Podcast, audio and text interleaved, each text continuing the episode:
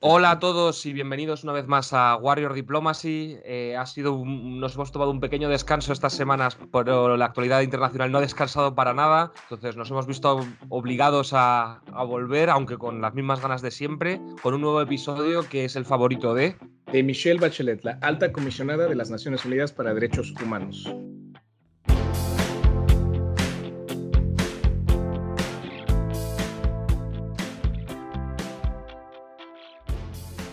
¿Cómo la ves, muy buenas, Fabio. Ese, ese, ese, episodio favorito no suena demasiado eh, alegre, si es la alta comisionada de las Naciones Unidas para los Derechos Humanos.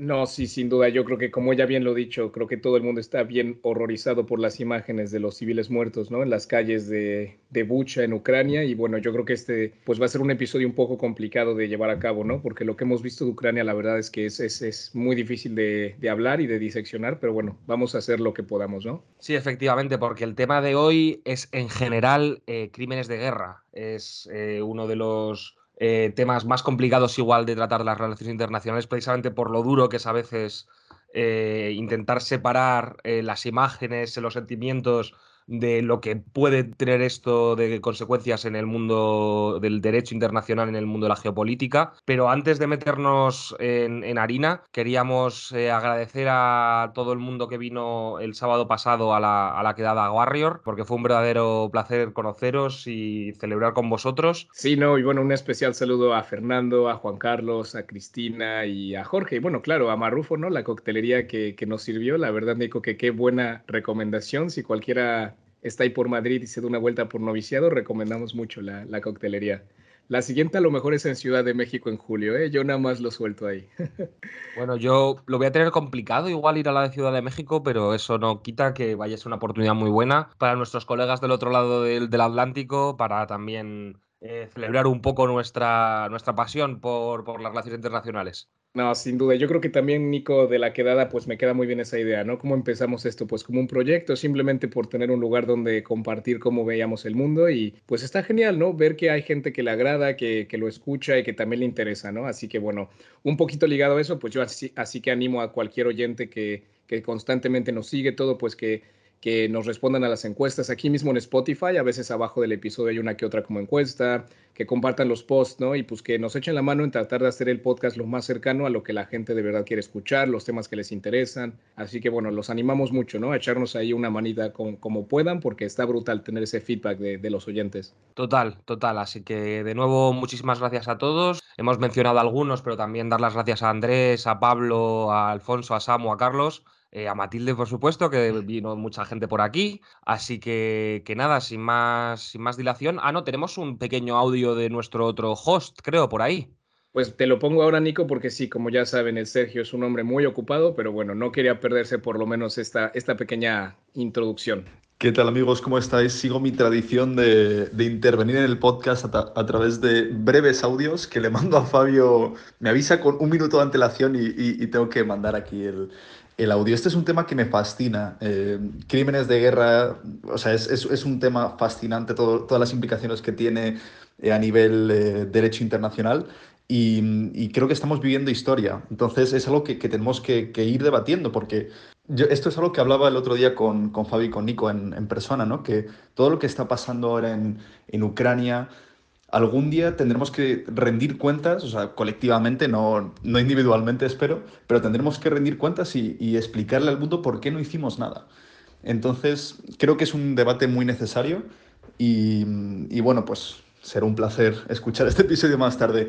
Le mando desde aquí un saludo pues, a todos nuestros oyentes, pero un saludo muy especial a los que vinieron el otro día a la quedada de Warrior Diplomacy. Fue una experiencia increíble. Yo me lo pasé genial, o sea, de verdad, estuvimos ahí hablando, pues ya sabes, lo frikis que somos.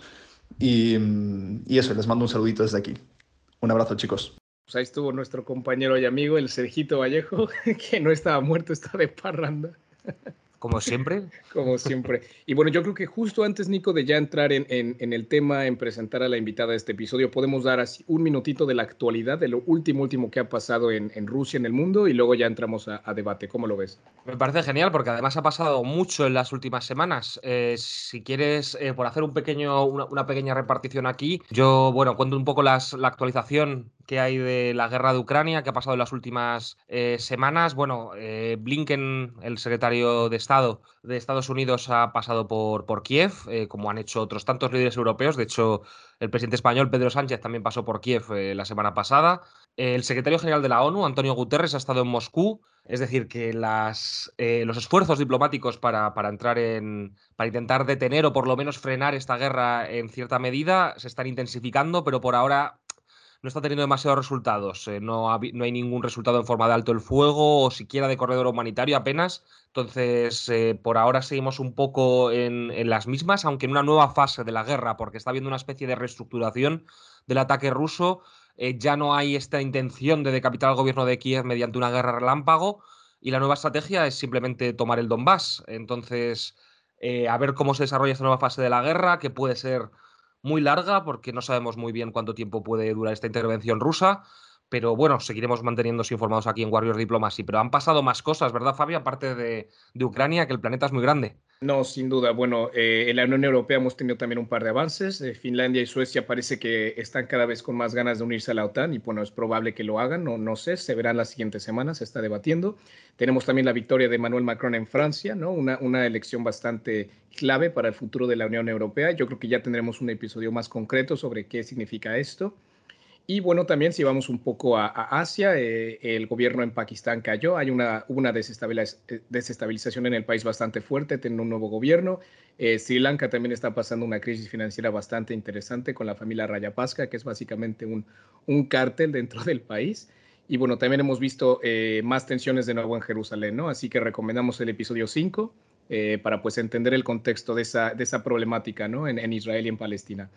Y bueno, hay muchas cosas más que, puedan pasar, pero yo creo, Nico, que ya es momento de entrar en debate de este episodio y pues presentar a nuestra invitada, ¿no? Sí, porque en este episodio tenemos una invitada muy especial. Eh, en general tiramos de gente de relaciones internacionales, pero para un, episodio sobre crímenes de guerra y sobre derecho internacional teníamos que contar con, con alguien de, de, ese mundo. Tenemos con nosotros a Alba Hernández Weiss, que es abogada, aunque de momento no ejerciente, doctoranda en la Universidad Humboldt de Berlín, en, especializada en Derecho Penal Europeo y alguien que nos va a poder, yo creo, ayudar un poco en este episodio, sacar las claves sobre qué son exactamente los crímenes de guerra, qué es el genocidio, qué son los crímenes de lesa humanidad. Eh, alguien, en definitiva, que, sabe del tema y que nos, que nos pueda ayudar con él. Hola, Alba, muchísimas gracias por, por venir. Hola Nico, muchas gracias por invitarme. Hola Fabio.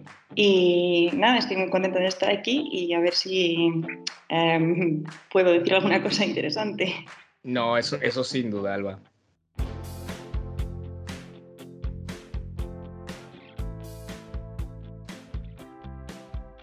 Si quieres, Fabio, vamos a presentar un poquito el tema, ¿no? Porque Bucha igual es un tema que todo el mundo conoce, pero por si hay algún oyente que estas últimas semanas no haya estado siendo la actualidad, que sepa de de qué estamos hablando y por qué hemos elegido este tema de crímenes de guerra. Claro, bueno, pues para dar un poco de contexto cómo, cómo ha llegado a esto eh, en Ucrania, bueno, Rusia invadió el país hace más de dos meses, un poquito más, y a la hora, como Nico mencionaba, no están reestructurando su ataque y a la hora de retirar las tropas de la zona norte del país, en las zonas cercanas a Kiev, en varias ciudades, una de ellas siendo Bucha, pues ha habido reportes de posibles crímenes de guerra, ¿no? Se ha visto a, ucranianos, a civiles ucranianos con las manos atadas, con, con bandas en los ojos y con, pues, lo que parece ser tiros eh, de, pues, de pistola, ejecuciones en la cabeza, ¿no? Hemos visto también videos de tanques disparando abiertamente a, civiles en bicicletas y bueno, es simplemente horrible, ¿no? Este, la, misma ONU ha descrito esto como una historia de horror en contra de los civiles y bueno, ya se, han abierto varias investigaciones para seguir, bueno, para abrir los casos y pues tratar de, bueno, por lo menos intentar llevar a la justicia a, a los que han cometido esto, ¿no? Ya debatiremos en el debate si en este episodio si se va a poder llevar a cabo o no. Pero bueno, parece ser que Bucha es solamente la punta del iceberg, ¿no? Es probable que haya muchísimos más civiles ejecutados de los que creemos y bueno, también está el debate de que la, invasión como tal pues no e, es un, crimen bajo ciertos preámbulos de ciertos tribunales, ¿no? Así que bueno, Alba, yo te quisiera preguntar primero que nada, ¿qué son los crímenes de guerra? ¿Tú crees que se están cometiendo? ¿Por qué no partimos de ahí? Vale, Pablo, pues a ver, así un poco, para darle un poco de contexto al asunto, em, los crímenes de guerra son solamente un tipo de crímenes especialmente graves internacionales. O sea, en este sentido hay que tener en cuenta que hay cuatro posibles crímenes, que son el genocidio, crímenes de lesa humanidad, crimen de agresión y los crímenes de guerra, sobre los que tiene jurisdicción la Corte Penal Internacional. em, que fue creado por, por el Instituto de Roma en el año 98. Y entonces, dentro de estos cuatro crímenes, em, los crímenes de guerra son uno de ellos y hay que diferenciar dentro de los crímenes de guerra el, crimen de agresión, que es esencialmente el crimen de recurrir a la guerra sin una base legal, o sea, por ejemplo, pues la invasión de un país o la ocupación militar de un país. Em, en ese caso, generalmente la responsabilidad por ese crimen suele recaer en quienes ocupan los puestos de liderazgo y los segundos crímenes de guerra son aquellos que se cometen relacionados con eh, pues las, las, conductas que se llevan a cabo en un conflicto armado. Eh, conductas pues especialmente eh, graves como puede ser bueno, pues, matar, torturar, tomar rehenes, naturalmente también destruir ciudades o bueno, o sea, en general conductas que estén relacionadas o que se produzcan dentro de, un, conflicto armado. Y esto serían más o menos los dos tipos de crímenes de guerra que hay. Bueno, en este caso, yo, en mi opinión, sí que creo que en Rusia se están cometiendo crímenes de guerra. O sea, más allá de que claramente se está cometiendo un crimen de agresión por invadir sin ningún tipo de, vamos, de justificación o un país independiente ajeno, Em, pues por ejemplo, los acontecimientos tanto en Bucha como el ataque del hospital en Mariupol, pues se podrían eh, considerar crímenes de guerra porque al final lo que están haciendo son, bueno, o lo que pensamos que están haciendo es dirigir intencionalmente ataques pues, contra la población civil, contra personas que no participan directamente en las hostilidades y mm, contra bienes, o sea, contra bienes civiles que no son objetivos militares. Esto desde un punto de vista de la conducta. Lo complicado es que es verdad que para todos estos delitos tiene que haber don, o sea, tiene que haber intención y tiene que haber conocimiento, lo que implica que eh, las personas involucradas deben saber el contexto, o sea, deben saber que están atacando a población civil eh, y deben tener la intención de hacerlo. O sea, preguntas que se, que se van a tener que plantear es, en el caso, por ejemplo, del hospital, es, ¿sabían que se trataba de un hospital? ¿Tenían la intención de atacar ese hospital? Este tipo de preguntas pues, serán decisivas para determinar si existe la intención. Eh, generalmente, en los crímenes de guerra, si este tipo de estrategias se repiten una y otra y otra vez, donde se ve que existe un patrón de atacar pues, zonas eh, urbanas, eh, zonas civiles, pues esto podría ser un, un indicio de que, de que es lo que están haciendo, como parece por las imágenes y por las noticias que nos están llegando.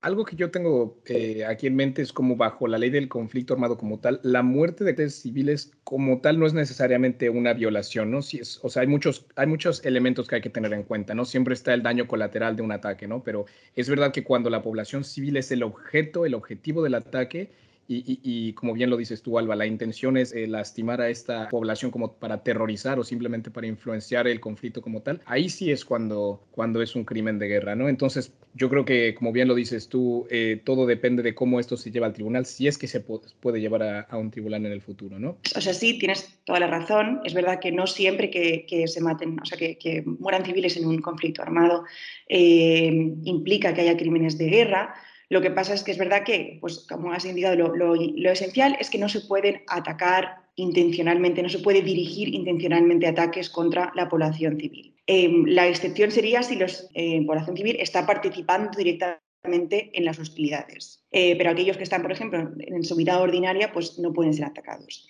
Eh, de igual forma, se atacan objetivos militares concretos, y hay daño colateral, para llegar a ser un crimen, de, guerra tendría que implicar que el daño colateral es excesivo, o sea, que sea excesivo en relación pues, con la ventaja militar que tienen en esa situación. Eh, lo que también es difícil es que bueno, pues hay mucho debate eh, sobre lo que significa exactamente que sea excesivo, pero bueno, sí, en general creo que la forma más concreta de definirlo es que en el momento en que saben y intencionalmente atacan a la población civil, en ese momento estamos hablando de crímenes de guerra. Entiendo, pero yo tengo una pequeña duda. Has hablado de, Roma, pero cuando hablamos de, crímenes de guerra, por lo menos en general, en el imaginario popular, cuando se habla de crímenes de guerra, en lo que se piensa sobre todo es en la, Convención de Ginebra, ¿no? Eh, solo por, por curiosidad, ¿cuál es la vinculación entre esta, entre esta Convención de Ginebra o estos convenios de Ginebra, perdón, y lo que has mencionado tú de, Roma? Pues, a ver, o sea, el, derecho internacional humanitario está integrado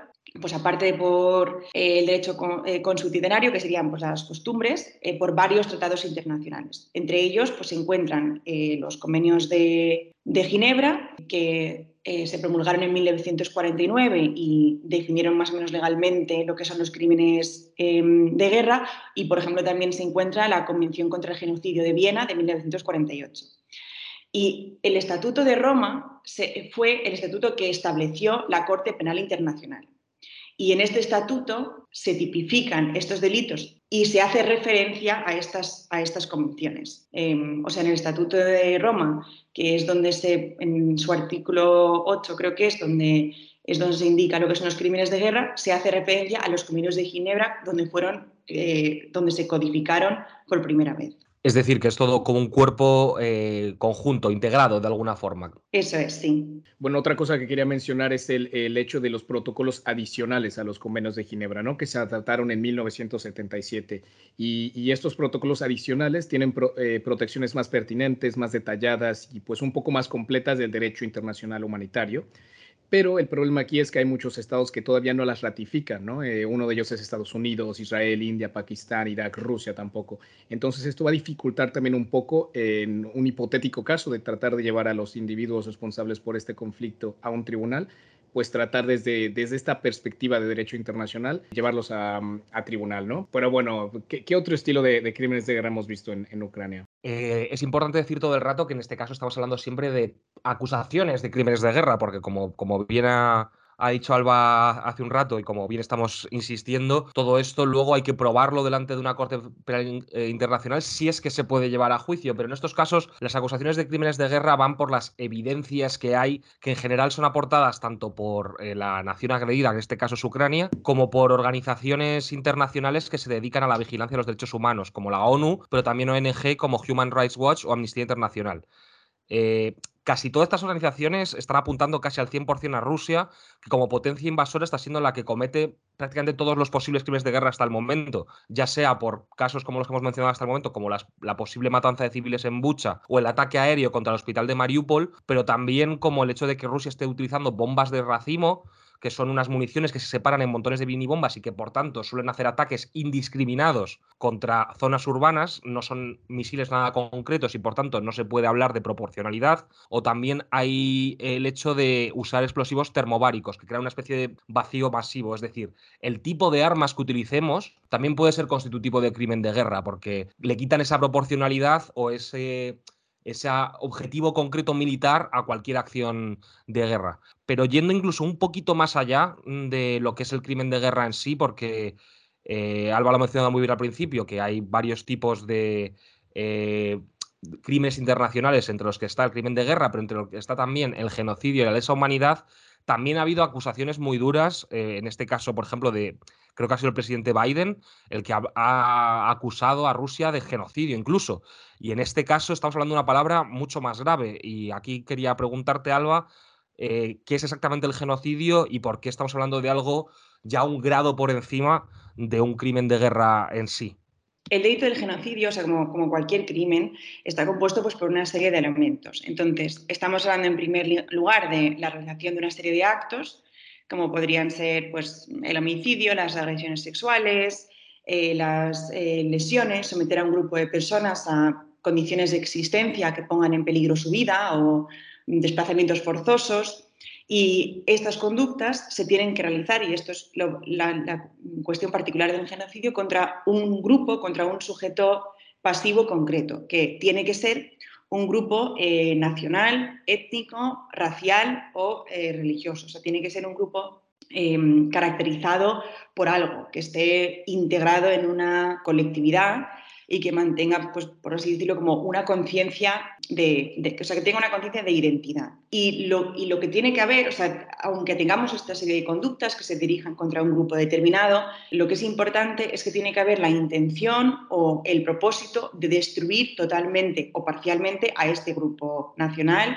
étnico, racial o religioso. Sin este elemento, que bueno, es, es un elemento de, de, dolo específico, no estaríamos hablando de, de genocidio. Y en este sentido, este elemento es muy importante porque no hace falta destruir a todo el grupo. O sea, la muerte o la lesión de uno de los miembros del grupo ya determinaría em, que se está produciendo un, genocidio siempre que exista eh, pues, la intención de destrucción eh, o siempre que exista este, este plan Em, genocida. Claro, porque eso es lo que yo me preguntaba al hacer la investigación para este episodio, ¿no? ¿Cuánta gente tiene que morir? ¿Qué proporción tiene que, existir para que sea considerado un genocidio, ¿no? 10 personas, 100, un millón, ¿no? Entonces yo creo que es eso lo que, la clave aquí, ¿no? La intención de destruir a, esta población en específico, ¿no? Yo creo que eso es la clave para identificar una acción genocida. o sea, luego, por ejemplo, el, el, número de víctimas sí que puede ser un, un factor que se utilice a la hora de valorar si una determinada pues, política de persecución eh, puede ser determinada como genocida. Es una de las circunstancias, pero naturalmente o sea, no, es requisito que, muera un número determinado de personas. Claro, porque a lo, largo de la historia, o bueno, sobre todo a lo largo del último siglo, que es cuando parece que el, término genocidio ha llegado, realmente a nuestro vocabulario y por qué ha llegado realmente a las guerras, eh, siempre hay como esta, esta idea cuantitativa, digamos, ¿no? Cuando hablamos de un genocidio estamos hablando del exterminio de un pueblo y se piensa, pues, obviamente en el genocidio armenio o en el, o en el holocausto, pero es al final lo que importa es precisamente esa intención, o sea, si en este caso Rusia matara a un solo ucraniano, pero tuviera un programa claro de queremos acabar con el pueblo ucraniano, queremos matar a todos los ucranianos o queremos convertirles o queremos que dejen de ser ucranianos, habría una intención genocida, aunque mataran a un solo ucraniano con esa intención, ya estaríamos hablando de un crimen de genocidio, ¿no? Es eso la, particularidad de lo que estamos hablando. Entonces, ¿podemos decir que Rusia está cometiendo eh, genocidio en Ucrania o cómo, cómo lo, lo categorizarían? Mm, bueno, creo que esa pregunta pues ahora mismo la verdad que no se puede contestar porque naturalmente pues dependerá de, pues de las pruebas que se puedan recabar em, a lo largo del conflicto. Pero bueno, es, es, difícil porque al final necesitas este elemento de, de dolo em, específico. O sea, necesitas tanto el querer como el saber. Por lo que creo que a lo mejor el, o sea, condenarles por un delito de, o sea, por un crimen de genocidio va a ser bastante difícil, entiendo yo. Em, porque es muy difícil probar que esta intención existe a menos que no haya verdaderamente un plan sistemático genocida. Por lo que creo que, bueno, que, sí que podría entrar más dentro, o sí que se podría considerar más, sería em, los crímenes de, lesa humanidad.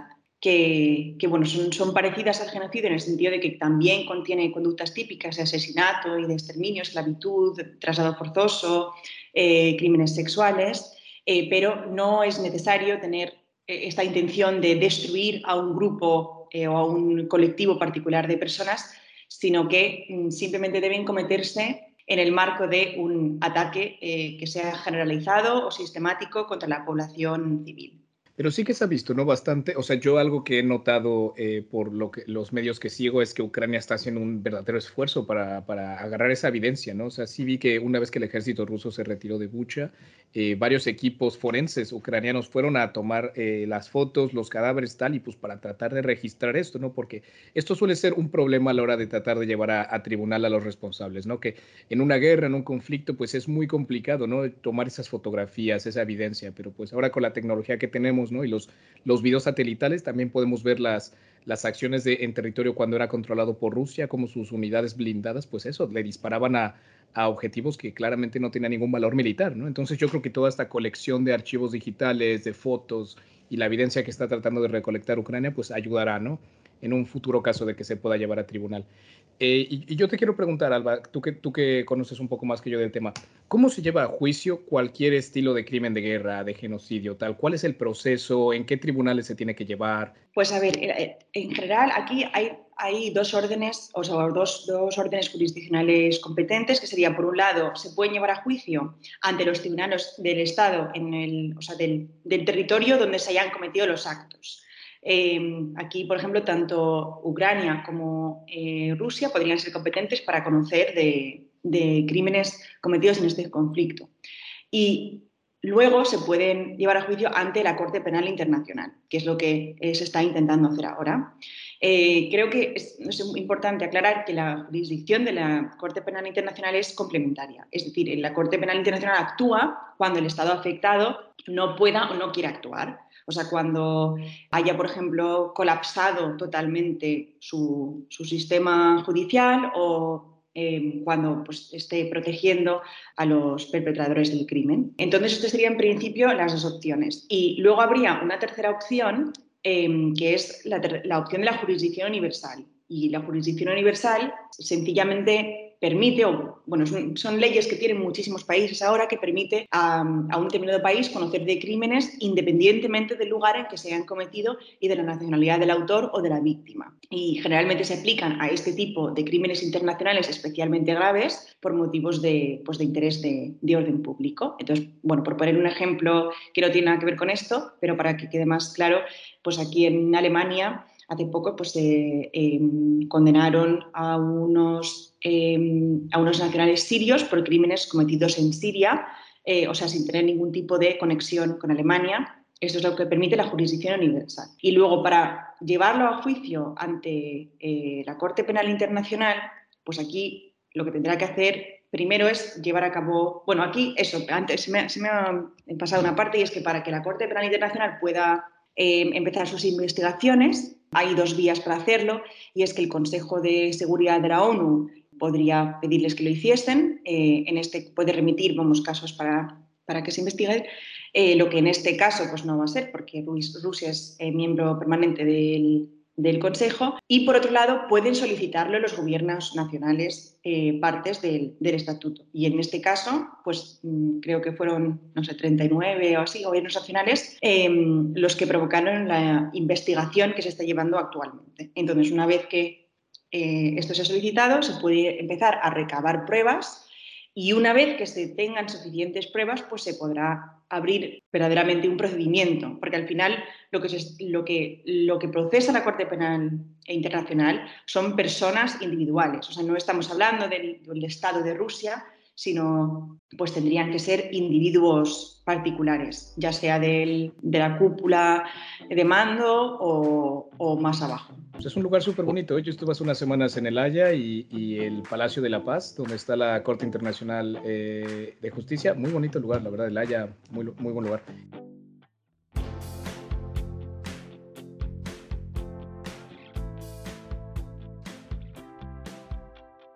Por aterrizar un poco, porque suena todo de forma muy abstracta cuando hablamos de la Corte Penal Internacional, Corte Internacional de Justicia, todo este sistema, eh, en, la historia que todos conozcamos ha habido tres tribunales muy famosos que han sido los de bueno, el que inició todo esto, que es el Tribunal de, Nuremberg para juzgar los crímenes alemanes eh, durante la Segunda Guerra Mundial, y luego ha habido otros dos, el de los crímenes de guerra durante la desintegración de Yugoslavia que de hecho ha habido juicios hasta hace muy poco y sigue habiendo personas buscadas dentro de, ese tribunal. Y luego está el del genocidio de Ruanda, que se estableció en 1994 y fue para juzgar a responsables del genocidio cometido en ese país africano. Pero en todos estos casos estamos hablando de cortes y de tribunales que dependen de un organismo muy concreto y aquí volvemos de nuevo a, lo de siempre, que es lo que nos gusta a los frikis de las relaciones internacionales, que es la ONU que es aquí el que tiene la, capacidad, digamos, de realmente impulsar estos procesos, es el Consejo de Seguridad de las Naciones Unidas. ¿Y quién está precisamente en ese Consejo de Seguridad de las Naciones Unidas? Eh, Rusia. Y por lo tanto, Rusia puede vetar cualquier tipo de investigación o cualquier tipo de intento, por lo menos que se haga desde ese Consejo de Seguridad, eh, juzgar los crímenes que haya hecho tanto como país como los individuos de ese país. Entonces aquí entramos, yo creo, un poco en la parte decisiva del podcast, que es aterrizar todo esto y pensar, ¿se puede llevar a Rusia a un tribunal por esto? Es decir, ¿es, ¿es concebible que se cree un tribunal especial como el de Nuremberg, como el de Yugoslavia, para, una vez acabe esta guerra, juzgar a sus principales responsables? Y creo que aquí es eh, entramos en un terreno pantanoso, ¿no, Alba? Sí, o sea, es verdad que eh, creo que, bueno, aquí igual me columpio un poco, pero creo que esto ya lo han pedido en la comunidad internacional, que se establezca pues, un tribunal particular eh, para procesar este crimen. Em, pero bueno, también hay que tener en cuenta que los, que los, mm, los tribunales ad hoc de los que has hablado, tanto en Ruanda como en la eh, antigua Yugoslavia, pues eh, fueron, se, se, establecieron en un momento donde la Corte Penal Internacional todavía no existía. La Corte Penal Internacional se estableció más tarde, en el 98, y ahora tenemos, o sea, es un, organismo independiente, permanente, em, que en realidad es el que tendría que ser el que, en mi opinión, enjuicie eh, las operaciones que está llevando a cabo Rusia y llevarles ante o sea, llevar a, llevar ante el, el, la Corte Penal Internacional es difícil, pero tampoco imposible, diría yo. Claro, bueno, y algo también que tenemos que tener en cuenta es que hay muchas limitaciones prácticas de, del poder de la Corte Penal Internacional, ¿no? Que el tribunal no tiene su propia fuerza política y depende de los estados individuales para arrestar a los sospechosos, ¿no? Y algo que tenemos que mencionar es que en 2016 Rusia se retiró de esta corte, ¿no? Entonces Putin como tal no tiene ninguna obligación de extraditar a ningún sospechoso y claramente no lo iba a hacer de todos modos, ¿no? Eso dificultará muchísimo también tratar de llevar a, a los responsables a este estilo de tribunal. O sea, tendría que haber, yo que sé, un golpe de Estado en el país, una reestructuración de, de, Rusia y que a lo mejor el siguiente gobierno diga, vámonos, todos los responsables del conflicto en Ucrania para la corte. Y pues eso yo lo veo muy difícil, la verdad. Sí, o sea, la, las dificultades son naturalmente muchísimas. O sea, en primer lugar, porque primero, aunque aquí hayamos comentado lo que, pues, es lo que pensamos, lo que se ha dicho en las noticias, primero se tendría que determinar pues, qué tipo de crímenes se están cometiendo verdaderamente y si la Corte Penal Internacional considera que existen pruebas suficientes para abrir un proceso. Y esto puede tardar años, o sea, no es algo que vaya a pasar eh, de hoy a mañana. Y luego, una vez que, que esto se haya determinado, aunque mmm, se emitan órdenes de, de detención eh, y de entrega contra pues, mm, Putin o, sus, o, su cúpula de mando, pues es verdad que va a ser difícil llevarles ante la Corte y eso es necesario porque la Corte Penal Internacional no lleva a cabo eh, juicios en ausencia, o sea, tienen que estar allí. Eh, pero bueno, es verdad que tampoco podrían salir de Rusia porque pues, todos los estados, eh, por menos de la Unión Europea, eh, que tienen eh, jurisdicción universal sobre estos crímenes que están contenidos todos en sus códigos penales, pues en el momento en el que alguno de ellos pisara algún país de la Unión podrían arrestarles y mandarles a la Haya. Sí, sí, sí por, porque aquí hay un, por lo menos hay un crimen que estamos seguros o prácticamente seguros, que no hace falta demasiadas pruebas para, para confirmar que Rusia lo ha cometido, ¿no? Que es el hecho de el delito de librar una guerra de agresión, porque sí. Parece bastante complicado justificar desde un punto de vista jurídico que la, que la invasión de Ucrania ha sido una legítima defensa, que es el único tipo de acción militar justificable que hay en el derecho internacional, ¿no? Sí, pero la verdad que aquí, bueno, aquí igual me columpio, pero yo creo que la, la Corte Penal Internacional de no, no va a tener la no será competente para, para eh, procesarles por un, por un, delito de agresión en este caso, porque eh, el delito de agresión se incluyó bastante tarde en el estatuto y la jurisdicción de la Corte creo que es des, data desde 2018 y únicamente sería aplicable si alguna de las dos partes es parte contratante. Y aunque Ucrania haya aceptado su jurisdicción para investigar eh, todas las situaciones cometidas en Rusia prácticamente desde 2013, o cometidas por Rusia, perdón, eh, no es parte del estatuto. Entonces, yo creo que para los crímenes de agresión no se les va a poder juzgar o no tendrá competencia la Corte Penal Internacional. O sea, que ni siquiera eso. Sí, creo que, o sea, creo que, vamos, la, eh, lo más, yo creo que sobre todo lo que está mirando es el tema de los crímenes de guerra, en el sentido de crímenes de conducta, eh, y los crímenes de, de lesa humanidad, pues por, sobre todo por lo que hemos visto en, en Bucha. Entiendo. Aquí hay, una, aquí hay un tema que me gustaría introducir, ya que estamos a, a, eh, hablando de, de, la Corte Penal Internacional. Es, eh, nada, en una entrevista muy interesante que, leí hace poco, el abogado y profesor Philip Sands, que es experto en Derecho Internacional del University College de Londres y sabe mucho sobre la Corte Penal Internacional, habla sobre, lo que es, sobre el doble rasero, digamos, ¿no? Sobre la preocupación y el debate sobre el doble rasero, porque él, él mismo se pregunta que, en África hay mucha gente que, que, dice, ¿por qué hay tanta atención repentina a la criminalidad y a la ilegalidad cuando hace 20 años vosotros hicisteis exactamente lo mismo? ¿A qué se refiere esto? A que, por ejemplo, eh, la invasión de Irak en, en, 2004 probablemente también fue un acto de un crimen de agresión y probablemente también se cometieron crímenes de guerra en ese tipo de invasión y sin embargo nadie ha hablado o sí se ha hablado pero no ha habido nunca ninguna posibilidad real de que se establezca un juicio contra Estados Unidos por dicha invasión.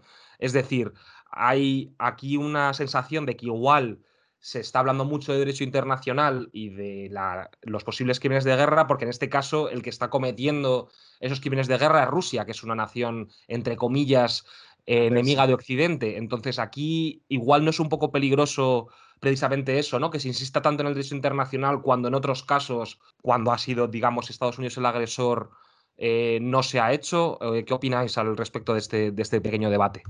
No, Nico, creo que tienes toda la razón, ¿no? Y cuando, cuando se decidió eh, invadir Irak, ¿no? Y las pruebas, pues, falsas que se presentaron en el, en el Consejo de Seguridad, ¿no? Pues claramente indicaba que Irak tenía armas de destrucción masiva, lo cual luego se comprobó que, pues, no era cierto, ¿no? Y claro que, bueno, ahora sí que, como lo decimos una y otra vez, es muy difícil eh, comprobarlo, pero yo creo que claramente la, los altos mandos de la política americana en ese entonces, alias eh, el vicepresidente Dick Cheney, tenían una intención eh, pues por los pozos petroleros en Irak, ¿no? Entonces, yo no, no lo veo factible, claro que no, pero imagínense en un futuro donde se lleva a cabo perseguir a, un vicepresidente por malinformar al Consejo de Seguridad y crear una invasión eh, pues injustificada, ¿no?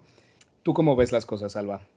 A ver, yo, bueno, pues mm, es al final, en, tanto en las relaciones internacionales como en los temas de derecho internacional, el elemento político es muy fuerte.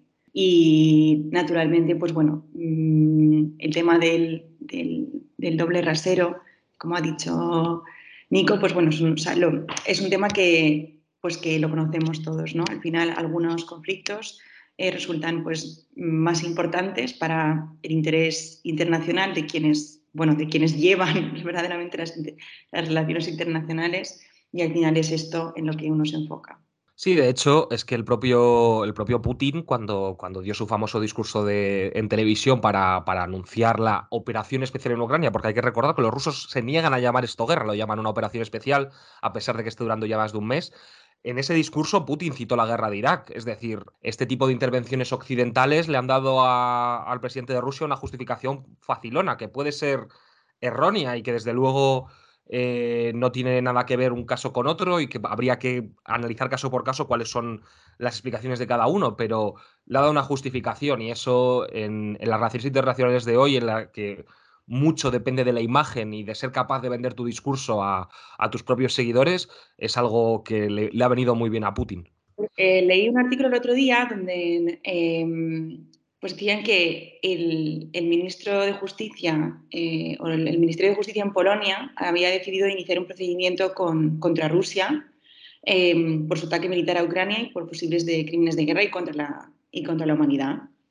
Y esto, bueno, en realidad no va a tener, o sea, lo hace en virtud de la regla de jurisdicción universal que hemos mencionado antes, que significa que básicamente ¿no? pues un Estado puede investigar y juzgar delitos eh, que consideramos especialmente graves en virtud pues, de los acuerdos internacionales, eh, etc. Y bueno, en realidad el, inicio de los procedimientos polacos sería, es una cosa eh, simbólica, es más una condena moral de lo que, de lo que está ocurriendo en Ucrania, pero a su vez sí que tiene, o sea, puede tener importancia porque, para empezar, les permite dar pasos formales como la recogida de pruebas, como por ejemplo puede ser mm, los interrogatorios de los refugiados, Em, que llegan a Polonia y estas pruebas luego pues, se pueden remitir em, a la Corte Penal Internacional o si se obtienen suficiente información sobre, por ejemplo, personas de los círculos militares o civiles como que estén pues, apoyando la agresión eh, rusa y los crímenes de guerra, eh, como por ejemplo a través de los medios de, comunicación, eh, en, un, en, un, en un país en, el ámbito de un procedimiento penal nacional sí que es posible acusarlas de la ausencia y solicitar, por ejemplo, a, Interpol que, saque una, red notice, ¿no? una notificación eh, que se emite para que los fugitivos sean buscados y procesados a nivel mundial. Y bueno, mm, no va a tener una una importancia muy grande, pero creo que el hecho de que un miembro de la, Unión Europea eh, esté investigando pues, a personas concretas por participación en un crimen de guerra es una poderosa señal de lo que la comunidad internacional piensa de esto. Esto, bueno, sin entrar en los propios problemas de Estado de Derecho que tiene Polonia, que no son para este, para este episodio. Daría para unos cuantos episodios también hablar de, Polonia y su conflicto con la UE, que lo mencionamos, de hecho, en un episodio hace no mucho, sobre todo en cuanto al tema de las fronteras, pero, pero sí, efectivamente, daría para, para muchos episodios.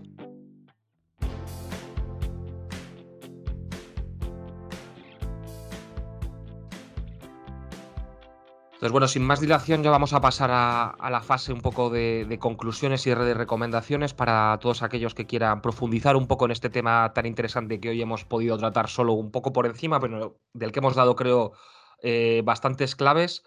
Eh, yo quería hacer una pequeña conclusión eh, con una cita que me gusta mucho, que es que la guerra es una masacre entre gente que no se conoce para provecho de gente que sí se conoce, pero que no se masacra, que es una cita de, de Paul Valéry y que me parece que se aplica bastante bien a este, a este y otros muchos conflictos, sobre todo entre naciones como, como, como Rusia y Ucrania, que han tenido unas relaciones eh, muy intensas durante muchos años el hecho de que ahora hayamos caído en una guerra como esta, en la que probablemente se estén cometiendo crímenes y violaciones del derecho internacional, es una constatación más de hasta qué punto es un fracaso, ¿no? El que hayamos llegado a este, a este punto de, del conflicto. Y nada, es simplemente una pequeña reflexión para que recordemos que las relaciones internacionales, la guerra es el fracaso de esas relaciones internacionales y que aunque le dediquemos mucho tiempo en este podcast, eh, siempre creemos que es probablemente una de las peores noticias que da siempre el mundo de la geopolítica. Pues sí, Nico, yo también quería, bueno, tratar de englobar un poco cómo yo creo que todas estas acusaciones de crímenes de guerra podrían influenciar en el futuro del conflicto, el desarrollo en general de, la situación internacional.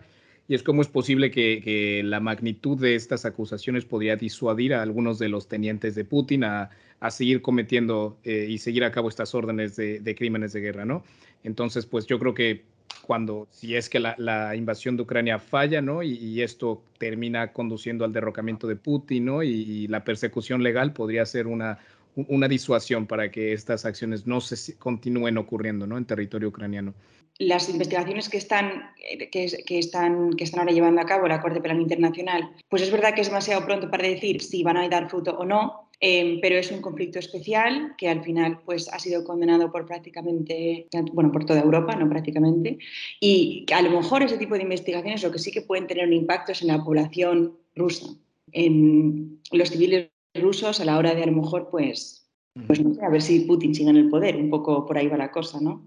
Claro. Eh, sí, sí, yo creo que esa es, es una, pues, eh, una constante que está, por lo menos en mi cabeza, ¿no? ¿Qué, qué pasará con el régimen de Putin? ¿Qué significará la invasión de Ucrania para él? ¿Seguirá, no seguirá? En el poder para siempre, ¿no? O sea, y bueno, al final, pues otros líderes, ¿no? Como eh, Milosevic, pues sí que se acabaron deteniendo y llevando a justicia. Y aunque tarde mucho tiempo, eh, pues es, es, es, una posibilidad completamente pues sí, la verdad, no, y por más complicado que sea llevarlo de verdad a tribunal, pues espero yo de verdad que se logre, porque lo que está ocurriendo en Ucrania es que es, horrible, ¿no? Y no para, para decir que solamente cuando ocurre en territorio europeo hay que llevarlo a cabo, ¿no? Cualquier crimen de guerra, cualquier intento de genocidio que se intente alrededor del mundo, como también hasta cierto punto podríamos debatir lo que está pasando en Xinjiang con los igures, pues también son, son actividades que hay que, que hay que recriminar, ¿no? Y llevar a, a la justicia. Así que bueno. Eh, pues una cosa es lo que nos gusta y otra cosa es lo que es, ¿no? Ahí está, la, ahí está el debate. ¿Tienen alguna recomendación de cualquier cosa de esta semana, Nico? Yo sé que tú siempre traes muy buenas recomendaciones. No, no, es, no, es, de esta semana la recomendación, de hecho la película ya tiene unos, unos cuantos años, pero, pero a, mí me gustó mucho y es una buena película para hablar de temas eh, de derecho internacional. Es una película que se llama Storm, eh, que es una película alemana eh, que va sobre el Tribunal Internacional de la Haya y los crímenes de guerra, es decir, es perfecta para el episodio que hemos tratado hoy. En este caso, Storm se centra en el juicio contra el ficticio general Goran Duric, a quien se le acusa de haber deportado y asesinado a civiles bosnios en una ciudad de en una región serbia de Bosnia, y sobre todo en la labor de la fiscal Hannah Maynard y sus esfuerzos para conseguir que una testigo, digamos, eh, declare ante el tribunal sobre los horrores de la guerra. Es una película que está muy bien porque aunque trata de temas que efectivamente pueden parecer muy abstractos, como es los crímenes de guerra, la responsabilidad penal internacional, el Tribunal de la Haya, lo hace desde, una, desde un punto de vista muy humano y muy cercano en el que simplemente seguimos eh, la vida de, de esa testigo, seguimos un poco la vida del general al que va a acusar y es una forma muy, muy amena, yo creo, de acercarse a este tema. A ver, em, no, o sea, la, única cosa que me venía a la cabeza, eh, que en realidad tiene que ver, pero no tiene que ver con este tema, es un libro que eh, creo que en español sería Medio Sol Amarillo. No es eh, reciente, de hecho creo que no sé, debe salir no sé, en 2010 o así, igual me equivoco, pero es de una autora que, a ver si voy a decir el nombre bien, que se llama Chimamanda Ngozi Adichie y es sobre la guerra civil o el conflicto en, en Nigeria y esencialmente pues lo que fue la limpieza étnica de los Igbo eh, durante la guerra civil y es una, novela, ficticia pero basada en hechos reales que diría que representa muy bien y muy bien escrito las atrocidades de este tipo de conflictos. Muy bien, y yo, bueno, para concluir, yo tengo dos cositas que recomendar. Eh, ¿Con cuál empiezo? ¿Con la más aburrida o la más entretenida? La, aburrida siempre para luego acabar Acabar en grande. Pues miren, yo les recomiendo un libro que mi profesora de Derecho Internacional eh, Público nos recomendó para seguir la, clase cuando estudié eh, en la universidad, que se llama pues International Law por Rebeca Wallace y Olga Martín Ortega. Y bueno, básicamente era el manual que usábamos para estudiar Derecho Internacional y ahí también caen mucho los temas que hemos tocado aquí. Muy buen libro, pero claro, muy técnico. Y eh, mi recomendación un poquito más entretenida es una película que se llama Hunt for Justice, eh, Cazando por la Justicia, que también habla de cuando se trató de llevar, bueno, cuando se llevó a cabo a Milosevic en el tribunal en El Haya, ¿no? Y de una jueza canadiense que se convierte en la, pues en la prosecutor principal de esta corte y está tratando de recolectar la evidencia, ¿no? Eh, creo que es una interesante película, le recomiendo mucho. Pues nada, eso ha sido todo, esas han sido nuestras recomendaciones, ese ha sido nuestro episodio especial sobre crímenes de guerra. Eh, volveremos muy pronto, probablemente con un tema que no tenga nada que ver con Ucrania, que ya llevamos unos cuantos episodios eh, hablando de, este, de, este, conflicto que es, que es muy importante y que, como es normal, está acaparando toda la actualidad internacional. Pero como queremos recordar siempre en Warrior Diplomacy, el planeta es muchísimo más grande y todos los días, todas las semanas ocurren cosas en rincones del mundo en lo que no nos fijamos. Así que la próxima, en la próxima entrega de, Warrior Diplomacy eh, nos fijaremos en uno de esos conflictos olvidados, uno de esos temas olvidados, para respirar un poco de Ucrania, que por supuesto seguiremos atentos a cualquier desarrollo. Muchas gracias por estar allí a todo el mundo y muchas gracias también a nuestra invitada, Alba Hernández, por haber estado aquí, por habernos dado esos detalles tan, tan buenos y esas concreciones tan exactas sobre lo que es exactamente los crímenes de guerra. Y nada, hasta el próximo episodio de Warriors Diplomacy. Y recuerda, despierta al Warrior que llevas dentro.